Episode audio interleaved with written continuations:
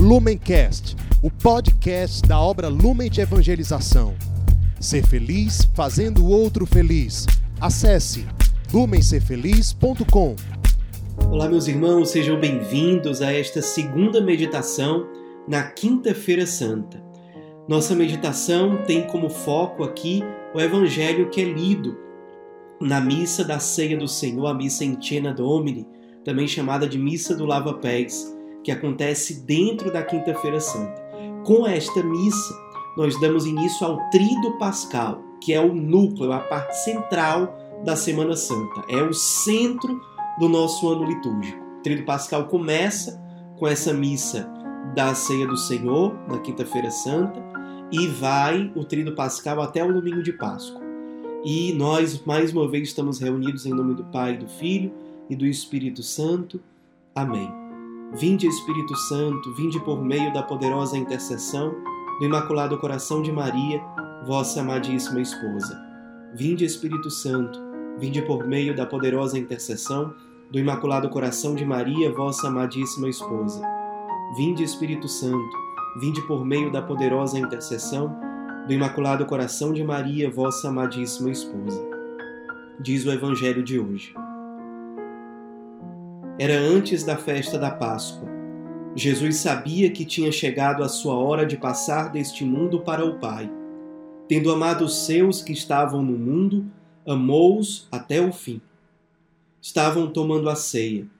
O diabo já tinha posto no coração de Judas, filho de Simão Iscariotes, o propósito de entregar Jesus. Jesus, sabendo que o Pai tinha colocado tudo em suas mãos, e que de Deus tinha saído e para Deus voltava, levantou-se da mesa, tirou o manto, pegou uma toalha e amarrou-a na cintura. Derramou água numa bacia e começou a lavar os pés dos discípulos, enxugando-os com a toalha com que estava cingido. Chegou a vez de Simão Pedro. Pedro disse: Senhor, tu me lavas os pés? Respondeu Jesus: Agora não entendes o que estou fazendo mais tarde compreenderás. Disse-lhe Pedro: Tu nunca me lavarás os pés. Mas Jesus respondeu: Se eu não te lavar, não terás parte comigo. Simão Pedro disse: Senhor, então lava não somente os meus pés, mas também as mãos e a cabeça. Jesus respondeu: Quem já se banhou não precisa lavar senão os pés porque já está todo limpo. Também vós estáis limpos, mas não todos. Jesus sabia quem o ia entregar. Por isso disse: Nem todos estáis limpos. Depois de ter lavado os pés dos discípulos, Jesus vestiu o manto e sentou-se de novo. Disse aos discípulos: Compreendeis o que acabo de fazer? Vós me chamais Mestre e Senhor e dizeis bem, pois eu o sou. Portanto, se eu, o Senhor e Mestre, vos lavei os pés, também vós deveis lavar os pés uns dos outros. Dei-vos o exemplo, para que façais a mesma coisa que eu fiz. Meus irmãos, nós estamos diante de um evangelho muito rico. A igreja nos ensina que, dentro dessa celebração da Quinta-feira Santa, nós temos três pontos para a nossa meditação. Três pontos básicos. Nós vemos na liturgia de hoje a instituição da Eucaristia, que Jesus faz na última ceia dele com os seus apóstolos. Nós temos a instituição do sacerdócio. Jesus, ali naquele momento, ao instituir a Eucaristia, celebrando com os seus apóstolos, ele ordena os seus apóstolos. Eles são ordenados, eles recebem o sacramento da ordem para serem sacerdotes. E, terceiro ponto, Jesus institui, junto com a Eucaristia, junto com o sacerdócio, institui um novo mandamento, que é o mandamento do amor. Amai-vos uns aos outros como eu vos amei. E diz mais: diz que o distintivo do cristão está na caridade. Nisto todos reconhecerão que sois meus discípulos, no amor que tiverdes uns para com os outros. Então nós temos esses três pontos básicos que nós somos chamados a meditar, a contemplar na celebração de hoje. Dito isso, eu gostaria de lembrar as palavras do Papa São João Paulo II no seu documento conhecido chamado Eclésia de Eucaristia, ou seja, a Igreja vive da Eucaristia. E o Papa São João Paulo II, nesse documento, diz o seguinte: é significativo que no lugar onde os sinóticos, que são os sinóticos? São os evangelhos de Mateus, Marcos e Lucas. Então ele diz: é significativo que no lugar onde os sinóticos, Mateus, Marcos e Lucas, narram a instituição da Eucaristia, o Evangelho de João proponha, ilustrando assim o seu profundo significado, a narração do lava-pés, gesto este que faz de Jesus mestre de comunhão e de serviço. Ou seja, o Papa está dizendo o seguinte, o Papa São João Paulo II. São João é muito significativo que no lugar onde os outros evangelhos colocam a instituição explícita da Eucaristia, ou seja, Jesus tomando o pão e o vinho, ele toma o pão e diz: Tomai todos e comei, isto é o meu corpo. Ele pega o cálice com o vinho e diz: Tomai todos e bebei, isto é o meu sangue. O Evangelho de São João é o único que não narra Jesus dizendo essas palavras, que são as palavras da instituição do sacramento da Eucaristia. No lugar dessas palavras de Jesus, o Evangelho de São João coloca o lava-pés. E diz o Papa, é significativo que João faça isso. Por que, que São João quis fazer isso? O Evangelho de São João é chamado também de o quarto Evangelho. Por quê? Porque foi o quarto Evangelho a ser escrito. Quando São João escreveu os seus Evangelhos, as comunidades cristãs em geral já conheciam os outros. Então, os cristãos já sabiam o que Jesus tinha falado na última ceia, como ele instituiu a Eucaristia. Os cristãos já celebravam a missa quando São João escreveu o seu evangelho. Então, São João, que é representado pela águia, é o evangelista contemplativo por excelência, ele quer falar um significado mais profundo, que talvez não estava tão claro para os cristãos. Por trás daqueles gestos de Jesus na instituição da Eucaristia, o que ele queria comunicar. E aí São João coloca o lava-pés. E nós vamos mergulhar um pouco agora nesse mistério. Para entender por que, que Jesus vivenciou o lava-pés naquele momento, durante a última ceia, na instituição da Eucaristia, é importante nós percebermos pistas que nos indicam como estava o coração de Jesus. O coração de Jesus que é eucarístico. E isso fica claro na instituição da Eucaristia. O coração eucarístico de Jesus, como ele estava na última ceia. Para que nós possamos pedir a Deus que nós tenhamos os mesmos sentimentos que ele, que o nosso coração seja mais parecido com o dele. E nós temos duas grandes pistas para saber como estava o coração de Jesus na última ceia. A primeira pista nós encontramos lá em Lucas, capítulo 22, versículo 15. Quando, ao narrar a instituição da Eucaristia, logo no início, Jesus diz o seguinte: Desejei ardentemente comer esta Páscoa convosco antes de sofrer, pois eu vos digo que já não a comerei até que ela se cumpra no reino de Deus. Ou seja, Jesus está dizendo que o coração dele deseja ardentemente comer esta Páscoa. É assim que o coração de Jesus está. Ele está ardendo de desejo por instituir a Eucaristia, por, por celebrar a missa. Como é o nosso coração ao celebrar a missa? Será que é um coração morno? É um coração que vai na missa de qualquer jeito? Talvez até de modo sacrílego? Se aproximando da Eucaristia de qualquer forma? Ou será que o nosso coração se aproxima da Eucaristia, na missa, na adoração eucarística, como o coração de Jesus estava, desejando ardentemente comer aquela Páscoa? Jesus diz mais: antes de sofrer, ou seja, ele sabe que comer daquela ceia, comer aquela Páscoa, não é uma fuga da doação de si, não é uma fuga da dor, pelo contrário, Aquele alimento é um alimento que prepara para que nós abracemos a cruz, para que nós abracemos o crucificado, para que a nossa vida seja doada, para que a nossa vida seja resposta. É para isso. Não é uma aproximação da Eucaristia como se ela fosse algo mágico, supersticioso, simplesmente para expulsar problemas da nossa vida, como se nós nos aproximássemos de Cristo somente para conseguir benefícios de forma egoísta. A Eucaristia é um alimento que nos prepara, que nos alimenta, para que nós sejamos alimento, para que nós sejamos resposta. E Jesus diz outra coisa: Pois eu vos digo que já não a comerei, não comerei esta Páscoa, até que ela se cumpra no reino de Deus. Ou seja, esse alimento que nós comemos aqui na Eucaristia, no sacramento, ele antecipa a ceia do paraíso, a ceia do reino de Deus. Ele é uma antecipação do céu. Nós conseguimos degustar algo do céu ao celebrar bem a Eucaristia, a participar bem da Santa Missa.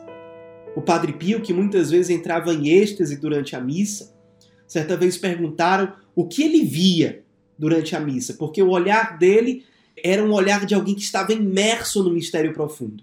E o Padre Pio dizia: Eu vejo o céu inteiro na minha frente. Porque a Eucaristia é isso, é a antecipação do paraíso. Aquela alma, aquele coração que deseja ardentemente o paraíso, deseja também ardentemente a Eucaristia, que antecipa o paraíso neste mundo. É o momento, é o espaço sagrado em que o céu toca a terra. Se nós somos chamados a viver essa união, esse encontro entre o ressuscitado e o abandonado, nós precisamos amar a Santa Missa. O momento em que o céu toca a terra, em que o Cristo glorioso, ressuscitado, pleno, luminoso, toca a miséria humana, onde ele também se faz presente. Precisamos amar a Santa Missa. Outra pista para nós identificarmos como estava o coração de Jesus naquele momento é nós olharmos para o iníciozinho do evangelho de hoje, versículo 1 do capítulo 13 de São João, quando diz: Antes da festa da Páscoa, sabendo Jesus que chegara a hora de passar deste mundo para o Pai, tendo amado os seus que estavam no mundo, amou-os até o fim. É assim que estava também o coração de Jesus. Estava sabendo que vai passar deste mundo para o Pai, ou seja, ele sabe que vai dar a vida, ele sabe que vai morrer, e ele ama os seus que estavam no mundo até o fim. É um coração cheio de amor cheio, abrasado de caridade. É assim o coração de Jesus durante a Santa Missa. Durante a primeira missa celebrada em toda a história da humanidade. É assim que estava o coração de Jesus. Levemos para a nossa oração e o nosso coração diante da Eucaristia. Será que nós aproveitamos cada dia, cada momento que Deus nos dá para realmente sermos eucarísticos? Será que realmente eu estou dando o meu máximo para comungar quantas vezes forem possíveis durante a semana? Ou será que eu estou sendo medíocre no meu amor à Eucaristia? Como estão as minhas visitas ao Santíssimo Sacramento? Elas estão acontecendo? E se estão acontecendo, elas estão sendo feitas só para cumprir uma obrigação, uma regra exterior? Ou existe ali uma abertura de coração para um encontro íntimo com Nosso Senhor, com o ressuscitado que se deixa encontrar na Eucaristia? Como está o nosso coração? Nós estamos vendo a radiografia do coração eucarístico de Jesus. E o nosso coração, que é chamado a ter os mesmos sentimentos, o nosso coração, que é chamado a ser parecido com o dele. Como está diante da Eucaristia? Como está diante da missa? Jesus celebra a Eucaristia sabendo quem ele é. Diz o versículo 3 do Evangelho de hoje. Ele, ou seja, Jesus, viera de Deus e a Deus voltava. Jesus celebra bem a missa, porque ele sabe quem é. Ele veio de Deus e voltará para Deus. O centro da missa não somos nós. Nós temos que entender que para participar bem da Santa Missa, eu vim de Deus e eu sou para Deus. Ele é o centro da celebração. A missa é um espaço espiritual sagrado onde eu exercito o meu ser para Deus. Eu sou para Ele.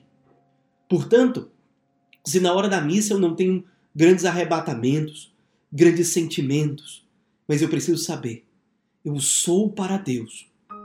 Mesmo que eu não tenha grandes emoções durante aquela celebração.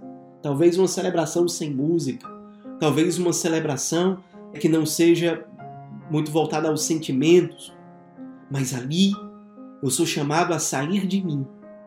Eu sou chamado a descobrir ou lembrar que eu vim de Deus e sou para Deus. Na missa, eu vim de Deus, eu sou para Deus. No altar, é assim que eu posso me unir com Cristo. Ele sabe que ele veio de Deus e volta para Deus. Eu preciso saber a mesma coisa. Eu não sou para mim mesmo. O resultado de uma vida humana que é para si própria é o vazio, a falta de sentido, a angústia, a tristeza, o desânimo.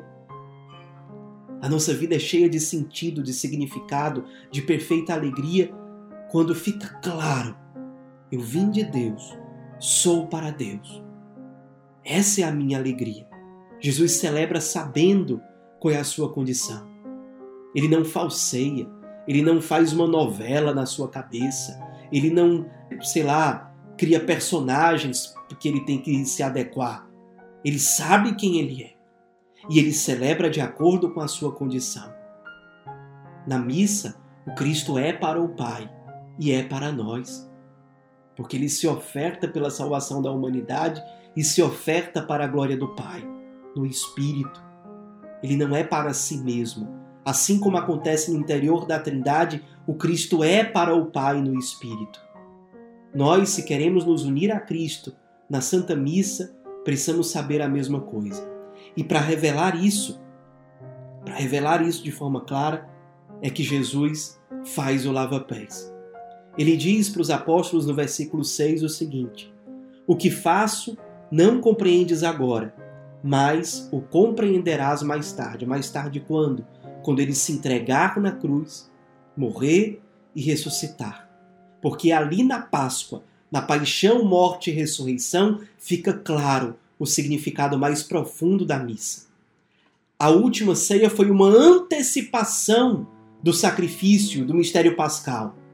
Hoje, que Jesus já se entregou no Calvário, já ressuscitou, nós podemos dizer: a missa é uma atualização do sacrifício do Cristo. Não outro sacrifício, não é que ele está se sacrificando de novo, mas é o mesmo sacrifício de mais de dois mil anos atrás que se atualiza diante dos nossos olhos pelo véu do sacramento. Por isso o Padre Pio dizia: não é que o altar da missa ele lembra ou simboliza o Calvário, na hora da missa, o altar é o Calvário, porque é verdadeiramente o único, definitivo sacrifício de Cristo que é atualizado ali diante dos nossos olhos. E aí, no, por que, que Jesus precisa lavar os discípulos no lava-pés? Ele diz no versículo 8. Ele diz para Pedro, que não queria ser lavado: Se eu não te lavar, não terás parte comigo. Nós precisamos permitir, nos deixar ser amados por Deus. Às vezes a gente quer construir uma espiritualidade que é falsa, que é uma espiritualidade autossuficiente. Não, eu não tenho nada para pedir, só agradecer. Então quer dizer que você não é um necessitado? Então quer dizer que você não é um mendigo diante de Deus? Sério, você acha que você já tem tudo? Você é louco? Você acha que você não precisa de virtude? Você acha que você não precisa da graça de Deus para se converter? Não, porque todo mundo precisa se converter. Mas a oração é pessoal na hora da missa também.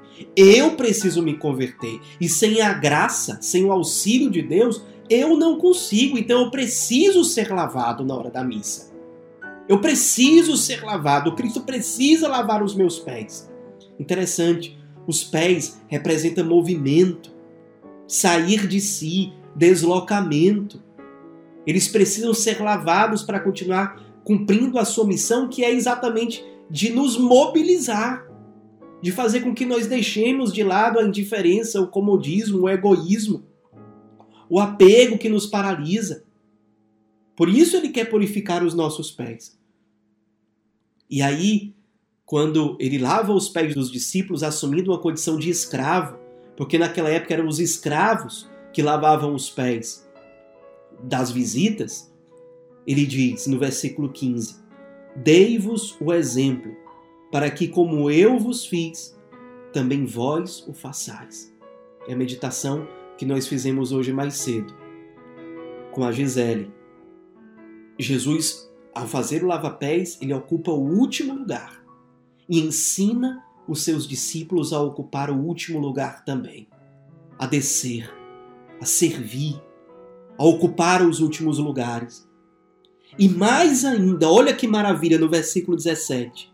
Logo depois de dizer que os discípulos têm que imitar Jesus no lava-pés, ocupando o último lugar, ele diz no versículo 17: Se compreenderdes isso e o praticardes, sereis felizes. Tantas vezes o ser humano imagina que ser feliz é conseguir coisas para si: aplauso, sucesso, dinheiro, bens materiais, reconhecimento. A lógica do Evangelho, a lógica da Eucaristia, a lógica do lava-pés é o contrário. Se vocês me imitarem, diria o Cristo, sendo o último, o servo dos servos, vocês serão felizes. Se vocês se descobrirem como resposta, descobrir a alegria de dar a vida, de se consumir por amor aos outros, humildemente, é assim que vocês vão ser felizes. Esse é o exemplo que ele nos dá. E ele diz: Olha, vocês dizem que eu sou o mestre de vocês e eu sou. Pois se eu que sou o mestre faço isso, vocês devem fazer também. Porque o que, que um discípulo faz? Imita o mestre. Aí a gente poderia dizer, meu Deus, mas eu sou tão fraco. Aí Jesus diz no versículo 18: Eu conheço os que escolhi. Olha o sinal da misericórdia de Deus. A Eucaristia, a última ceia, não foi preparado para pessoas já perfeitas. Foi preparada para pessoas que precisam se santificar, que precisam se assemelhar ao Cristo. Ele diz: Eu conheço os que escolhi. E ensinando a lógica do evangelho da humildade, do serviço, do lava-pés, ele mostra o novo mandamento, no versículo 34 e no versículo 35. Dou-vos um mandamento novo, que vos ameis uns aos outros, como eu vos amei. Amai-vos também uns aos outros. Nisto reconhecerão que sois meus discípulos, se tiverdes amor uns pelos outros. O amor é o distintivo dos cristãos, dos discípulos de Cristo. Por isso, eu vou ler para vocês o complemento daquela frase inicial de São João Paulo II, que eu li no início dessa meditação.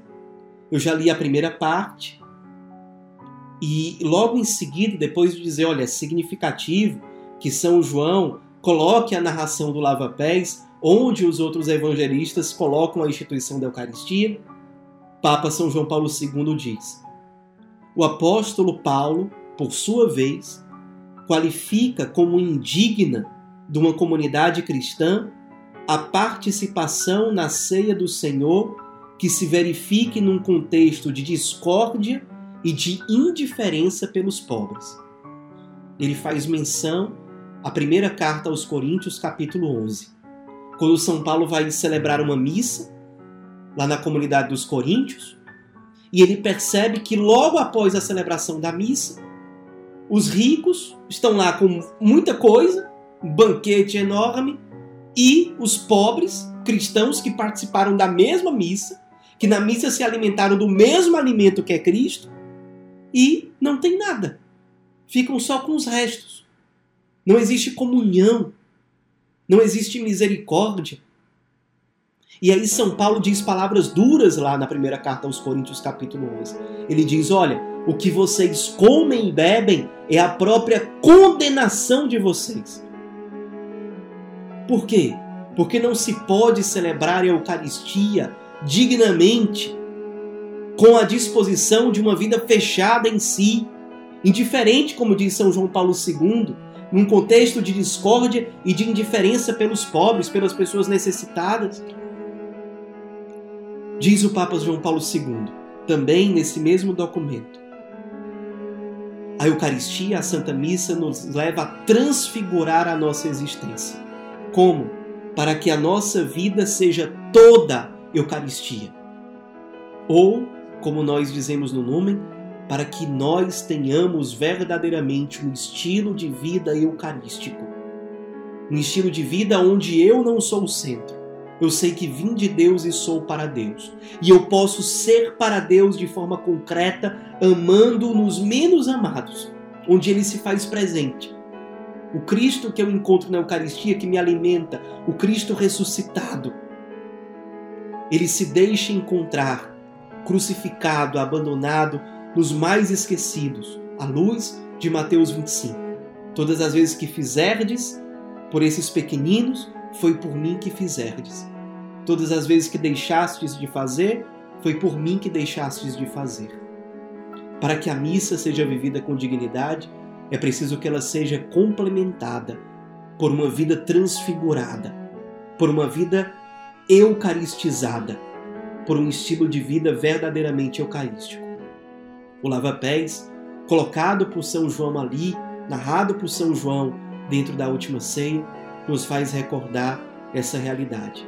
Que nessa Quinta-feira Santa, o Senhor nos ajude a colocar tudo isso em prática, a amarmos a Eucaristia, a nos deixarmos transformar pelo ressuscitado que se revela nela e que ela transfigure a nossa vida, nos mobilizando, nos fazendo sair de nós mesmos glorificar o Pai que está nos céus, amando o Cristo crucificado na nossa vida concreta, que se deixa encontrar nos menos amados, nos mais esquecidos.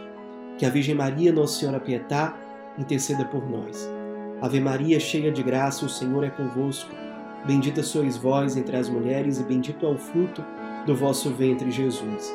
Santa Maria, Mãe de Deus, rogai por nós, pecadores, agora e na hora de nossa morte. Amém. Em nome do Pai, do Filho e do Espírito Santo. Amém. Lumencast, o podcast da obra Lumen de Evangelização. Ser feliz fazendo o outro feliz. Acesse lumencerfeliz.com.